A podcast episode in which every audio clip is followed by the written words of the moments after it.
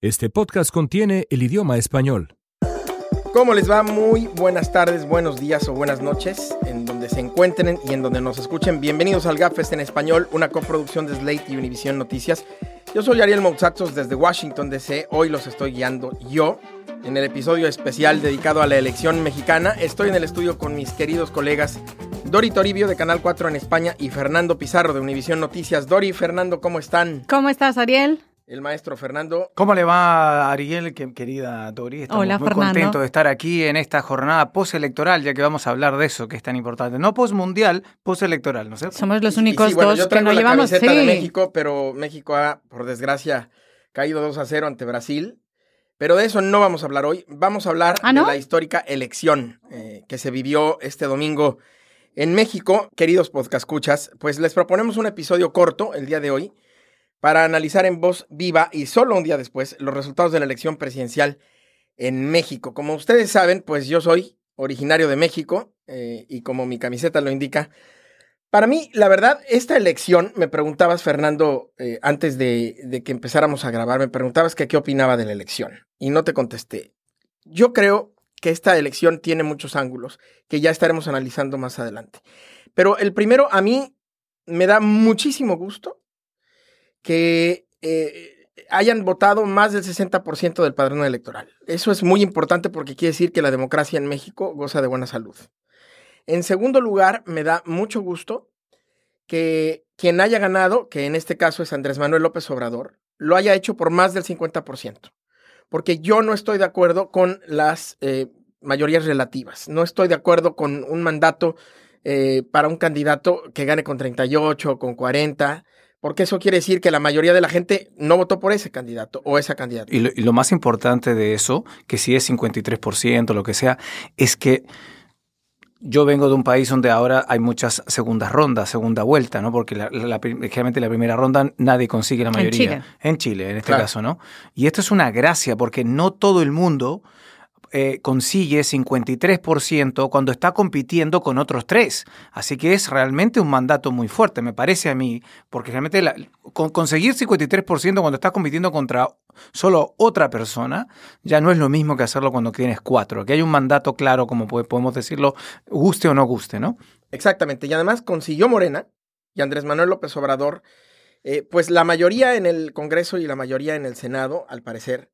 Y eso también es un mandato muy fuerte. Ahora, muchas personas pensamos que no debería haber mayoría en, eh, en ambas cámaras del mismo partido del presidente por los contrapesos. Pero también es cierto, y he de decir, que me parece que un mandato tan fuerte también implica una responsabilidad y unas consecuencias muy fuertes si el presidente eh, y su partido no gobiernan bien, eh, no toman este tipo de decisiones. Como decían en Spider-Man, con un gran poder viene una gran responsabilidad y yo creo que esto eh, podemos aplicarlo a esta victoria de Andrés Manuel. Dori, ¿tú qué piensas? Hablando de responsabilidad, voy a subrayar una cosa más. Además de que efectivamente la victoria de AMLO es muy amplia y un 63% de participación de los mexicanos es excelente, subrayo un tercer punto que a mí me parece importante y fue una jornada democrática tranquila, sin apenas incidentes, con los rivales concediendo la derrota casi de inmediato, ni siquiera esperaron, por ejemplo, José Antonio Mid compareció casi de inmediato sin casi esperar a los resultados oficiales. Y después eh, también Anaya. Es decir, que fuera una jornada tan tranquila para mí es una consolidación en México del proceso democrático y creo que también es importante subrayarlo porque Sí, sí. había gente que auguraba problemas o resistencia a la hora de aceptar derrota y felicitar al ganador y no fue así en absoluto.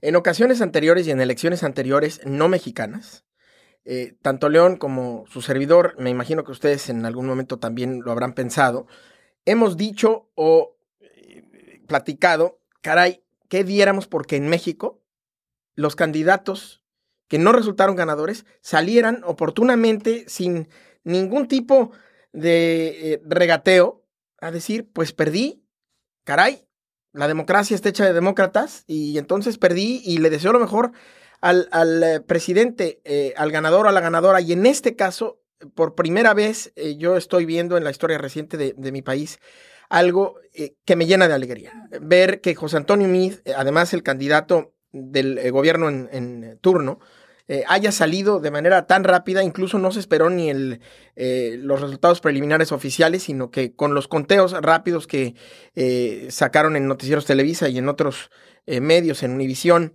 y, por supuesto también en, Internet, él dijo, yo voy a salir, porque también tenía sus números. Y luego Anaya salió. No sé si Anaya salió porque vio que Meade salió. Me da igual. el tema es que tuvieron el valor y las agallas de salir y de reconocer. Eh, y a eso se le llama eh, civilidad, se le llama civismo, y eso yo buen creo perder. que hay que reconocer. Y buen perder. que hay que tener. Además, estaréis de acuerdo conmigo en que no era fácil porque eh, López Obrador gana con un 53% de los votos, que es más de 30 puntos que ellos dos, en concreto que Mid, son 38 puntos más que José Antonio Mid. Es decir, salir, comparecer de inmediato, admitir la derrota, con una, con una derrota tan clara que le deja a uno, y perdónenme la expresión, pero casi humillado, no era fácil y se hizo, y se hizo de inmediato y yo creo que se hizo bien. Pero yo creo que eh, ahí radica el valor, ¿no? El valor eh, en ambos sentidos, tanto por ser valioso y por ser valiente, de, de ir a dar la cara cuando la derrota es tan clara o la victoria de López Obrador tan clara. Y, quiero recalcar también el contraste, sin ser mexicano, pero yo recuerdo lo que hizo o le hizo López Obrador a Felipe Calderón en el año 2006. Sí, y él lo dijo ¿eh? ayer. Sí, porque recuerda cómo él discutió, eh, manchó la estrecha victoria de Calderón en ese momento, pero prácticamente durante los cinco meses de la transición, ocupando el zócalo con manifestaciones continuas. Y ahora, bueno, eh, eh, es bueno que esto no se haya repetido de alguna manera, ¿no? Sí, qué bueno que tocas ese punto porque Andrés Manuel López Obrador ayer dio dos mensajes. En realidad dio tres, pero bueno, dijo lo mismo ya fuera de su casa, fue el último. Los dos importantes, uno el que dio en el hotel eh, y el que fue como para los medios y para su, digamos, una cosa más formal, y otro el de la plaza, el que dio en el Zócalo, pues eh, fueron mensajes desde el punto de vista de algunas personas y analistas que he leído distintos, a mí no me lo parecieron tan distintos y eso me da mucho gusto, porque quiere decir que hay un López Obrador que habla formalmente y el que habla ante la plaza también dice los mismos puntos, quizá explicándolos de manera distinta y arengando más y evidentemente mencionando más a quien debe mencionar, pero el discurso, eh, y, y me voy a concentrar en el mensaje de López Obrador en el hotel, sobre todo, me gustaron mucho, un mensaje de reconciliación, un mensaje de reconocimiento al actual presidente, diciendo fue respetuoso, no nos trató como los anteriores, como decías tú, Fernando, y luego también eh, un mensaje de respeto a quienes no votaron por él. Me llamaron la atención dos cosas. Me, llamó la atención, primero, que no haya agradecido o reconocido a su equipo de campaña. No, eso pues, es un poco raro. Y en segundo lugar, que no haya eh, reconocido, como sí lo hizo hoy en la mañana en una entrevista en Noticieros Televisa, pero que no haya reconocido en ese mensaje eh, a, los contendientes, a, mí y a, a, Naya, y bueno, al Bronco, que aunque fue un candidato minoritario, pues también es candidato, ¿no? Un candidato independiente.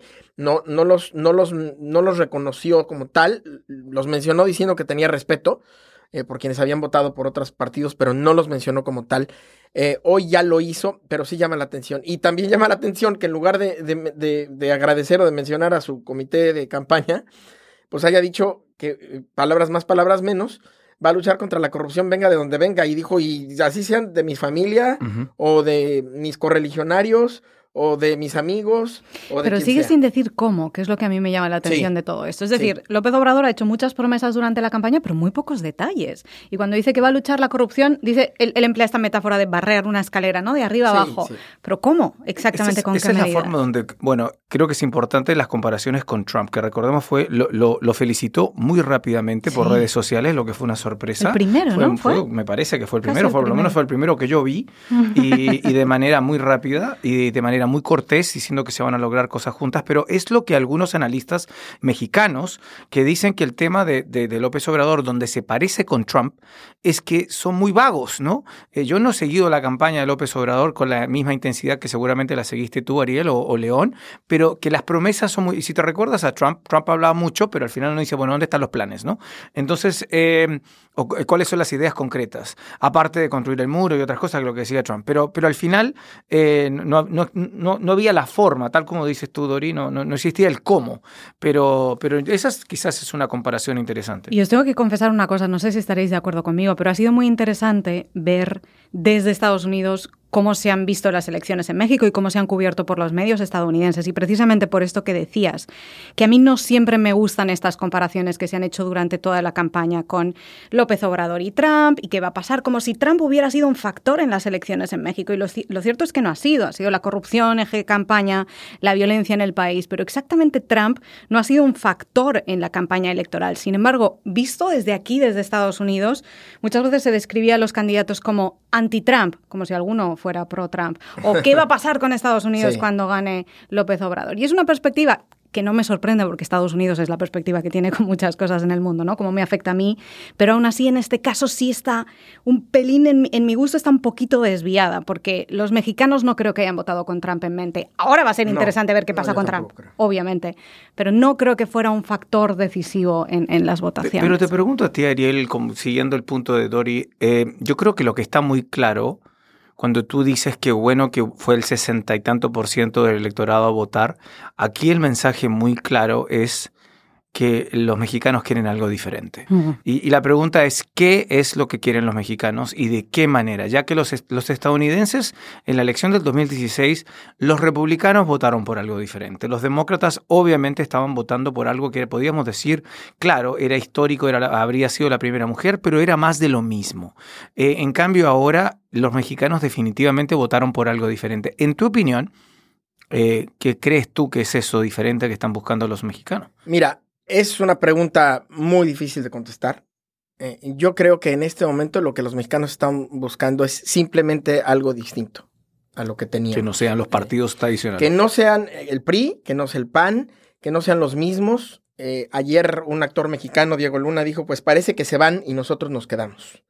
Eh, entonces, eso a mí me, me hizo pensar en, en varias cosas. La primera y ya después viendo a toda esta gente que estaba fuera del hotel esperando a que López Obrador llegara y a la gente que abarrotó el zócalo y viendo esta auténtica fiesta, porque fue una fiesta eh, en lo que ocurrió ayer, eh, a mí me recordó mucho la transición plena a la democracia, si se le quiere llamar, eh, que vivimos en el año 2000 con Fox. Me parece, personalmente, que Vicente Fox es un presidente que decepcionó a mí, en lo personal, me decepcionó como presidente. Eh, tuvo, por supuesto, cosas buenas y cosas malas, como todos, pero en lo personal eh, es un presidente que no supo cumplir con todas las expectativas que había, que habría, eh, que había sobre él, y cierto es que había muchas porque era el presidente de la alternancia, era un gran cambio después de más de 70 años del PRI en el poder. Pero a mí anoche, lo que ocurrió el, el domingo en la noche de la elección en México, me dio todas las señales de que se trata de una segunda transición. Eh, porque el pueblo así lo expresó, así lo sintió, así salió a las calles, las redes sociales así lo decían. Eh, figuras muy reconocidas, no solamente de la política, dieron esa idea. Eh, y, entonces viene la pregunta, una, una, segunda transición, ¿a qué? Porque López Obrador habla de una cuarta transformación. Después de la independencia, la reforma y la revolución, ahora habla él de una cuarta transformación.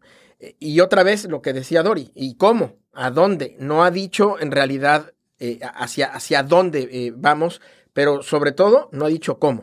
Solo voy a añadir una cosa que escuchándoos a los dos, Fernando Ariel, se me está, me está llamando mucho la atención y cómo esto es un fenómeno global. Es decir, obviamente cada país tiene sus particularidades, pero este hartazgo de los ciudadanos, este cansancio con los grandes partidos tradicionales, este voto por candidatos que se venden como el cambio y la renovación y la revolución, aunque lleven toda la vida en política o toda la vida alrededor, ¿no? Esto es un fenómeno global. Luego cada país efectivamente lo está adaptando a su, ¿no? a su propio contexto, pero cómo está pasando al mismo tiempo en tantos países del mundo que la gente está votando por rechazo, por cansancio, por hartazgo y cambiando el rumbo y la historia de cada uno de, nuestros países. Eh, el Washington Post dijo que Andrés Manuel era populista, pero que no era ningún Trump. El Wall Street Journal hace unos días dijo que sí era Trump, que era el Trump mexicano. Ya nos aclaran. Entonces, bueno, uno más de derechas y otro más de izquierdas, pero Ahora que estábamos hablando de esta celebración, a mí me parece que el Trump mexicano eh, fue, si hay alguna comparación, Vicente Fox, eh, por sus formas, ¿no? Pero más allá de eso, yo, eh, a, mí, a mí me llama mucho la atención esto que hablábamos, Fernando, de eh, la gente y de cómo celebró la gente, no solamente en el Distrito Federal, en la Ciudad de México ahora, sino eh, también en distintos puntos eh, al interior del país, porque López Obrador también, o su partido, Morena, arrasó en varios estados eh, de la República, no solo en los congresos locales, sino también en las gubernaturas. ¿Y por qué no le preguntamos ahí a alguien que ustedes conocen muy bien y que es el ancla habitual de este programa, y que está en México, y anoche estuvo en México en una transmisión, pues bastante, bastante desveladora.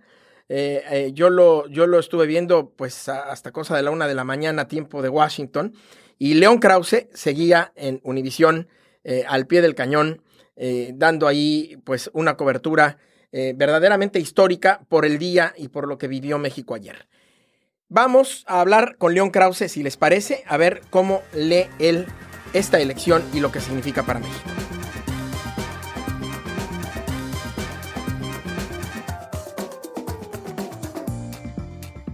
Y sin mayor preámbulo, entonces voy a saludar a León Krause, el ancla habitual de este programa, que además se encuentra pues en la guerra, en la guerra electoral allá en México. ¿Dormiste o no dormiste, León? Dormí apenas, mi querido Ariel, y me da mucho gusto saludarlos, igual que a nuestros podcast escuchas. Llegué al eh, hotel cerca de las 3 de la mañana y después me levanté pues muy temprano a las 7 para, para ver el partido de México. Y pues ahora ya estamos en el aeropuerto de la capital mexicana, desde donde los saludo y ofrezco una disculpa por los ruidos propios de semejante escenario. No, bueno, le dan un poco de ambiente a, este enlace en, eh, la Ciudad de México. Y hay dos cosas, y además las que tú quieras comentar, pero la primera es que eh, hablábamos hace unos minutos de los artículos que el Washington Post, el New York Times, el Wall Street Journal han publicado, y tú publicaste uno que se llama The Magical Thinking of Mexico's Next President, el pensamiento mágico del eh, siguiente presidente mexicano. ¿Por qué no nos hablas un poquito de él para todos aquellos que nos escuchan en español y que no, no hablan inglés? Bueno, Andrés Manuel López Obrador llega a la presidencia de México después de 20 años de lucha con una sola bandera y esa bandera es la lucha contra la corrupción. López Obrador lo ha repetido desde el principio de su carrera política. El mayor problema de México es la corrupción. Durante la campaña presidencial del 2018 eh, lo dijo cada vez que pudo, incluso recomendó esa como salida y como solución a problemas tan eh, eh, poco conectados a la corrupción, como por ejemplo pues el tráfico de opioides de Estados Unidos. Eh, recordarán seguramente que bueno le hice esa pregunta en el segundo debate y dijo para acabar con el tráfico de opioides primero acabar con la corrupción. No entiendo muy bien qué tiene que ver una cosa con la otra, pero el caso es que lo que ha ocurrido es que finalmente López Obrador gana la presidencia porque la realidad le dio la razón, es decir, este hombre ha repetido eh, esa, eh, esa, ese argumento desde hace tantísimo tiempo que ahora ha encontrado un eco de manera histórica, en gran medida por su propia eh, eh, persistencia, por su propia obstinación, pero también en grandísima medida, y creo que esto explica también el calibre del triunfo, porque la gente está de verdad harta. En México diríamos, estamos auténticamente hasta la madre, y estamos hasta la madre de la corrupción, hasta la madre de un gobierno lleno de conflictos de interés, y ese gobierno es el gobierno saliente, el gobierno de Enrique Peña Nieto, que ayer eh, eh, recibió un golpe absolutamente histórico. El Partido Revolucionario Institucional, el PRI, fue objeto de un rechazo absolutamente histórico que a uno le gustaría, por lo menos a mí en lo particular, que fuera que fuera definitivo. Eso explica, en, eh, eh, eh, digamos, en breve, la, la, victoria histórica de López Obrador el día de ayer. León, tú que estás allí y has estado ahí estos días ah, midiendo la temperatura de la calle y el sentir de los mexicanos, ¿cuánto, si tuviéramos que ponerle una cantidad, una valoración, ¿Cuánto hay de hartazgo en este voto? Porque tú lo repartías muy diplomáticamente, eh, por un lado las propuestas y el momento en el que llega López Obrador, y por otro el hartazgo y el cansancio de, los mexicanos con la clase política y los partidos. Pero ¿cuánto crees que hay en este voto de rechazo a la clase política y a los partidos tradicionales de México? Dori, le voy a poner una cifra y esas cifras son 30 es la ventaja que eh, eh, obtuvo el día de ayer Andrés Manuel López Obrador frente a su más cercano competidor Ricardo Anaya y te podría ayudar otra cifra que es 20 ¿Por qué 20? Porque en México se pensaba que el techo de las simpatías de López Obrador, eh, desde una perspectiva incluso histórica, eran digamos, un tercio del electorado, 30% del electorado mexicano. El día eh, domingo se llevó 53%, es decir, 20 puntos arriba de su supuesto techo eh, de favor eh, electoral. E, esos 20 puntos solo se explican desde el hartazgo y son millones y millones y millones de votos que le favorecieron, sí, por supuesto, por su persistencia, por su persona, por una campaña eh, eh, extraordinariamente bien llevada, astuta, inteligente, simpática, sí, pero sobre todo, o por lo menos así lo entiendo yo, por ese hartazgo de verdad histórico, a su vez también, que hay en México frente a los abusos del poder eh, de este gobierno. Y también no hay que olvidarlo, los 12 años de violencia en este país que pues eh, han dado como resultado cientos de miles de muertos. Esa combinación eh, le, da a López Obrador, insisto, un triunfo de una contundencia de verdad mayúscula.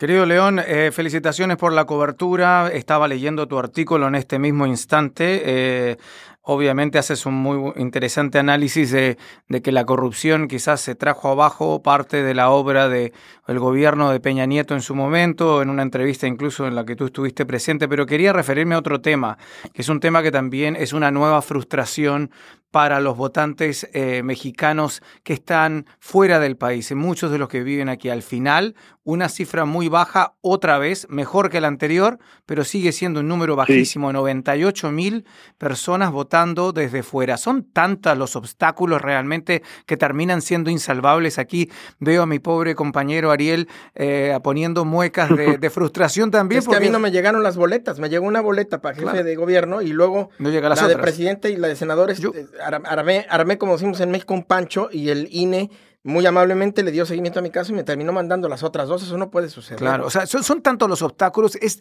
son los obstáculos burocráticos los que eh, obviamente terminan haciendo que, que, gente aquí, mexicanos en este país, eh, que es la, la gran mayoría fuera de México, no puedan hacer ejercer su derecho eh, electoral realmente.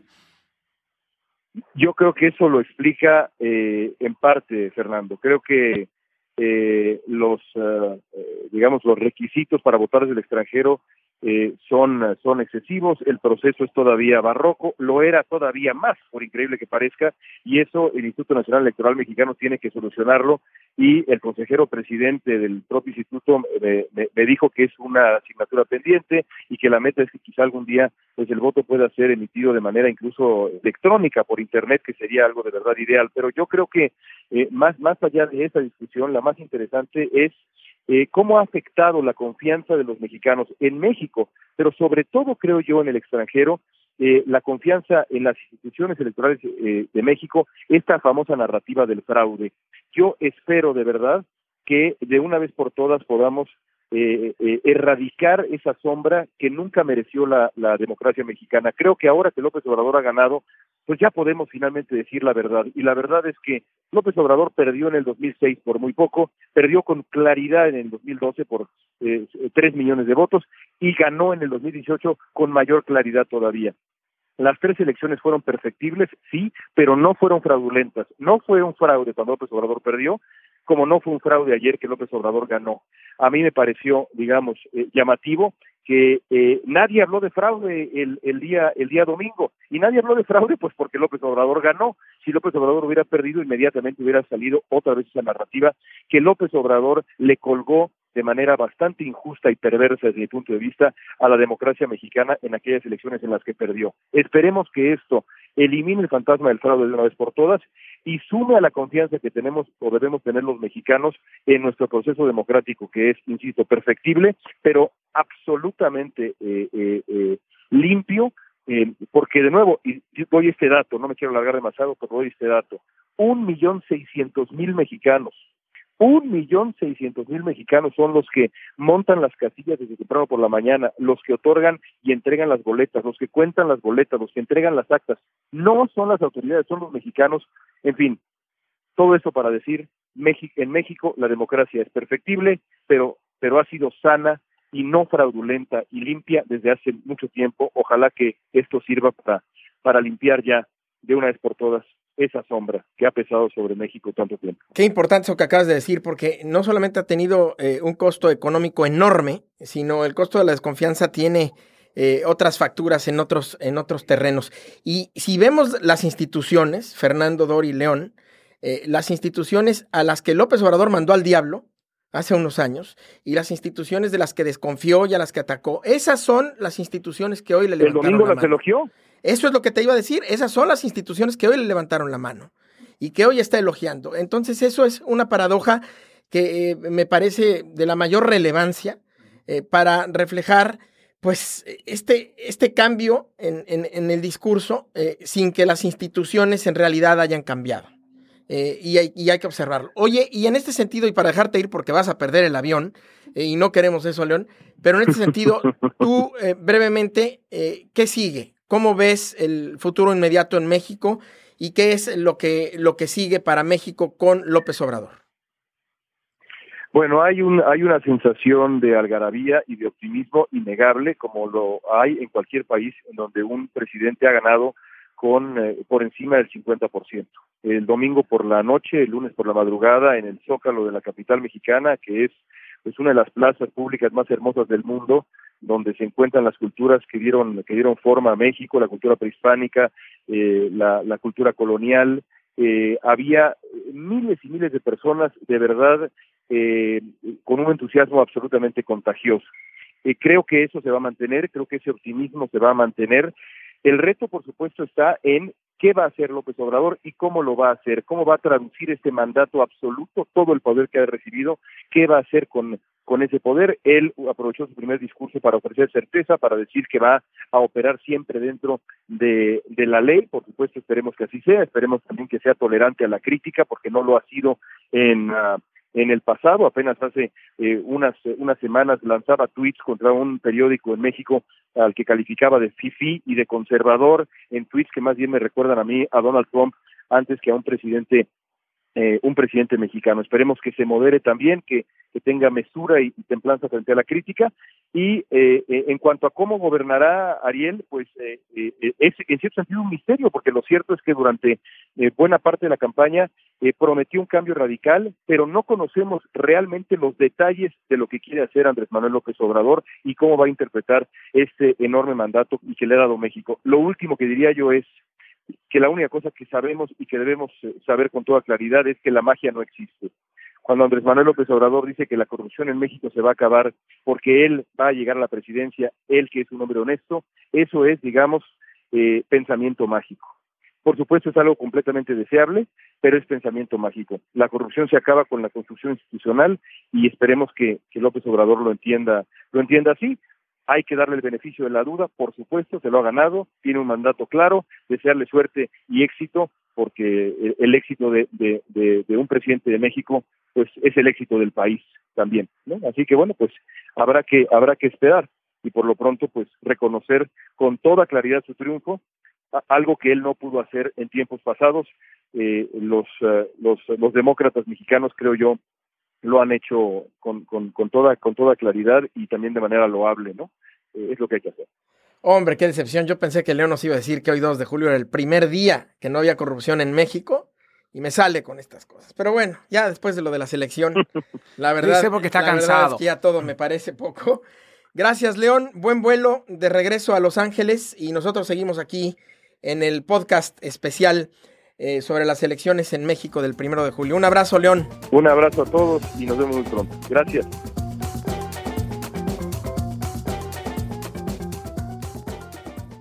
Pues ahí está León Krause desde la Ciudad de México, que estaba con un pie en el avión. Y para acabar, a mí me gustaría que compartiéramos cada uno de nosotros, eh, ya León eh, lo hizo en su intervención telefónica, lo que pensamos que va a pasar ahora con el nuevo presidente de México. ¿Qué esperamos ver en los próximos meses? Les hago a ustedes la misma pregunta que le hice a León hace unos minutos. Dori, ¿qué esperas ver en los próximos meses? pues México? yo voy a contestar con un interrogante porque resulta que tenéis cinco meses en México de transición. López Obrador no toma posesión hasta diciembre. Sí, hasta el primero de diciembre. Bueno, eso visto desde alguien que no es de México, como yo en mi caso, eso es muchísimo tiempo, es una transición larguísima, sobre todo teniendo en cuenta la gran derrota que ha sufrido el PRI y en qué estado está ahora mismo el presidente todavía de México, Enrique Peña Nieto, con una aprobación por los suelos. Es decir, ¿cómo se manejan estos meses por delante? Va a ser muy interesante ver cómo se configura esta etapa de transición, la que de alguna manera hay que convivir hasta que López Obrador tome eh, posesión. Pero efectivamente, la gran pregunta que también imagino que iremos viendo dándose forma durante estos cinco o seis meses va a ser cómo el ganador de las elecciones concreta esas promesas etéreas que había estado haciendo durante toda esta campaña electoral, ese pensamiento mágico, como dice León, en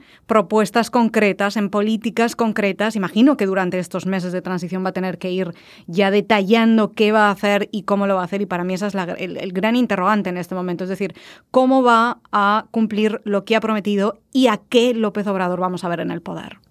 Yo creo que otra de las grandes interrogantes que tenemos es que, bueno, este es un tema muy importante, si bien sabemos que Trump no fue un factor en la elección para los votantes mexicanos, incluso lo dijo León, recordemos cuando él estuvo en los debates, en uno de los debates fue moderador y dijo que le, molestó la, eh, el poco conocimiento incluso que demostraron los candidatos presidenciales respecto de la situación de los mexicanos de Estados Unidos en Estados Unidos, más allá de generalidades, ¿no? Pero eh, yo creo que es importante ver cuál va a ser eh, la, relación que va a tener con Trump. Eh, tuve la oportunidad de entrevistar a un experto, ex promotor del, Tratado de Libre Comercio, una persona que estuvo, eh, ex diplomático mexicano, ahora académico aquí, eh, don Manuel Suárez Mier, claro.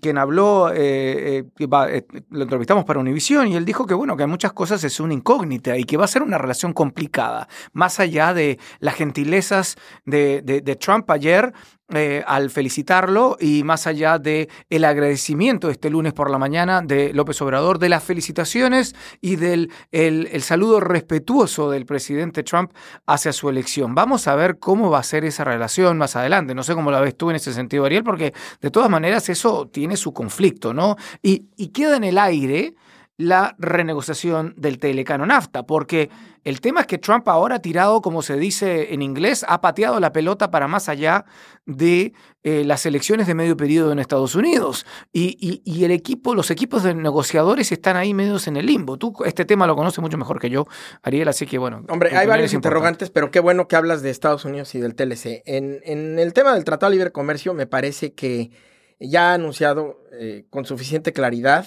que él está en favor de renegociar el tratado, eh, que va a nombrar algunos asesores para que se conviertan en parte del equipo negociador eh, que está eh, llevando a cabo el actual gobierno.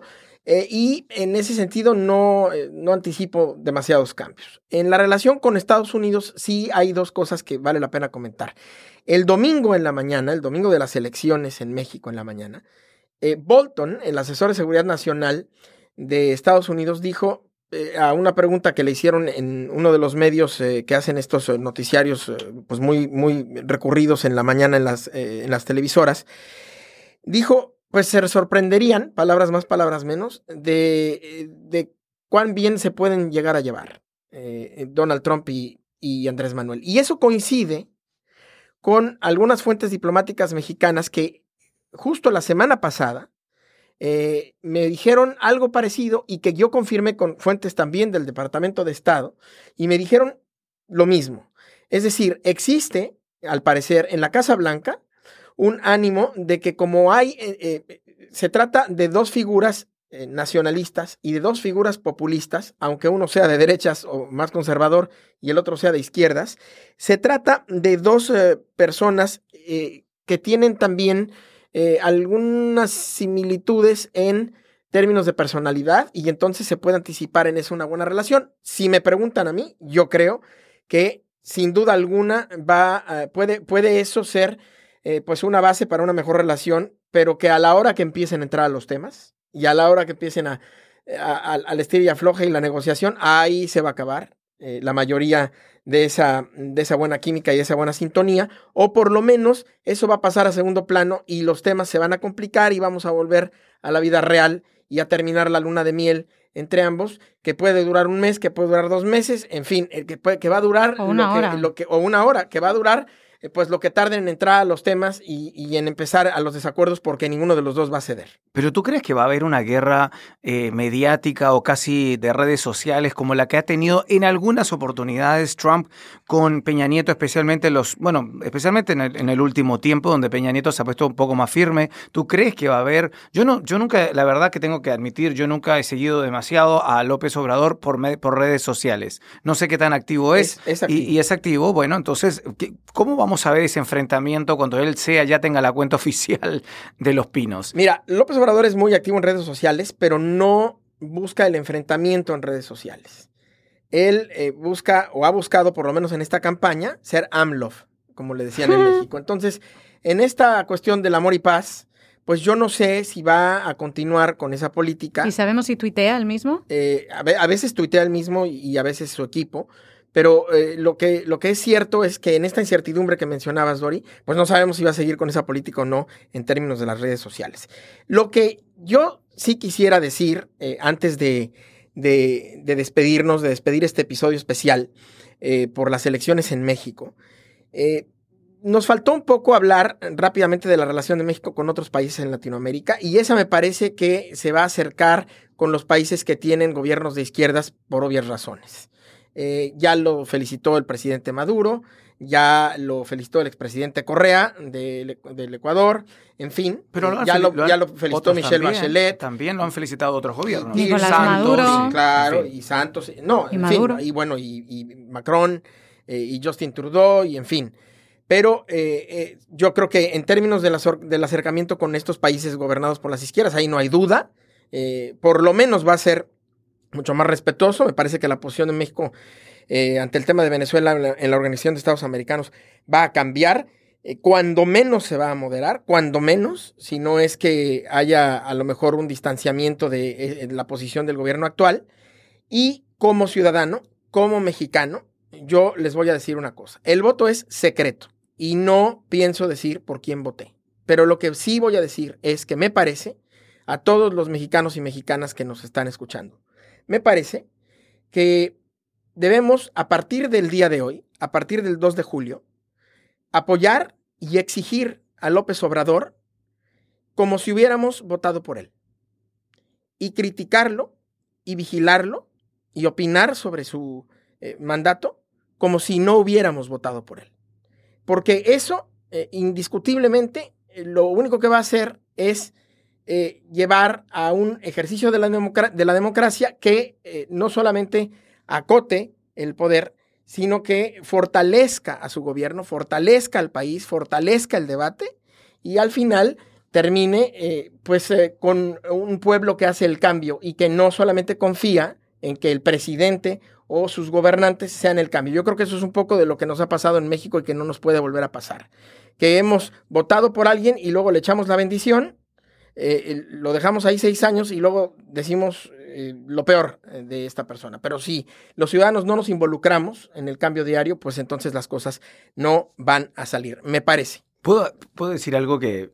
Pues no puedes, pero ya Por lo favor, lo voy a decir pues igual. No puedes, pero ya lo Claro, estás pero no importa. Es que es, Cantinflas, es, pero si ya estoy pudiendo, chato. Exacto, es como una, una forma de decir lo que voy a decir igual.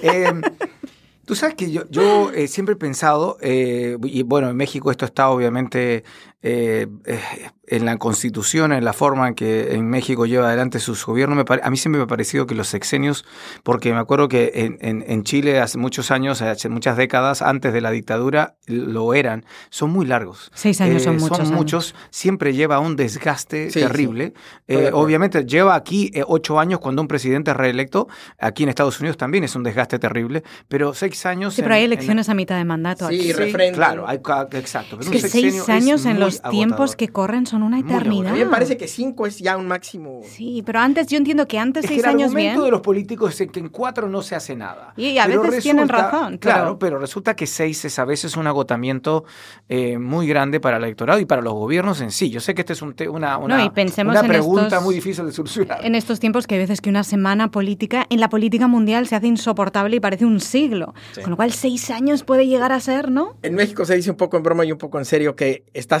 científicamente comprobado, este, científicamente, digamos, estilo Trump, pero está científicamente comprobado que los mexicanos aguantamos a nuestros gobernantes solamente seis años sin armar una revolución. Así es que, bueno, Mucha pues, suerte con eso. así están las cosas Pero lo en dice, México. lo dice León en su artículo que alcancé a leer ahora. Él mismo habla de cómo entró Peña Nieto con un 54% Claro, de nivel claro. de aprobación, eh, prometiendo muchas cosas. Se enfocó, en la, se enfocó en la educación. Lo que Ahí pasa es que después que que sea empezó lo de la corrupción. Claro, claro, eso es independientemente de cuántos años Obvio, obvio. Pero empieza tú. Es que no todos los presidentes empiezan igual. Le, le- escuché esta mañana eh, un comentario, o lo leí eh, en, en- en redes sociales que había sido publicado en, la prensa mexicana o en la televisión, que alguien de- de- decía que entraba eh, López Obrador con un país dividido, pero todos los presidentes entran con un país dividido de alguna manera. Pero para mí me parece que el 53% de los votos, Ah, cuando los otros no alcancen a tener el, el 20 el 50% entre ellos tres, es, es muy fuerte. Es un el- buen argumento. ¿Quién no se desgasta mandato, en, ¿no? en- en seis años? Ni el presidente o la presidenta más, más aprobado del mundo. Es imposible que no se Todos, desgasten en seis todos. años. Mi querido Fernando, espero que no te moleste, mi querida Dori, espero que no te moleste que conduzca mientras hablan, porque con esto concluimos este episodio especial. Vamos a regresar a nuestra publicación semanal el jueves 19 de julio. A nuestros oyentes en Estados Unidos les deseamos un muy feliz 4th of July, que coman muchas hamburguesas, muchos hot dogs. Eh, y por favor, Y mucha sus- agua. y mucha agua, sí, bueno, Mucho taco y la también. cerveza, ¿no? ¿Por qué no taco? ¿Por qué no tacos? No, guacamole. Eso. maestro. Claro, eso no puede faltar en un 4th of July. Por favor, suscríbanse a nuestro podcast. Vamos a seguir hablando de las consecuencias de la elección mexicana, obviamente, en los meses que vienen. Y también vamos a continuar cubriendo las noticias más importantes de Estados Unidos en español. Por eso, esta ha sido una edición especial eh, de El vecino del sur de los Estados Unidos, de las elecciones mexicanas del primero de julio. Escríbanos con preguntas o con comentarios a elgapfest.slate.com. Repito, elgapfest.slate.com o por Twitter a arroba elgapfest si quieren seguir a nuestros eh, queridos periodistas. Dori, rápidamente el handle de tu Twitter. Arroba Dori Toribio. Y usted, señor? Arroba fpizarro-dc. El mío es Ariel Mou. Paulina Velasco es nuestra productora en Los Ángeles. Daniel Hewitt es nuestra ingeniera de sonido. Yo soy Ariel Moutsatsos con Dori Toribio y Fernando Pizarro en este episodio especial del Gafest en español y con León Krause desde el Aeropuerto Internacional Benito Juárez de la Ciudad de México. Benito Quizá Juárez, perdiendo el avión. Benito Juárez es otra vez políticamente correcto, eh, o quizás más que nunca, porque nunca ha dejado de serlo. Gracias por escucharnos. Hasta la próxima.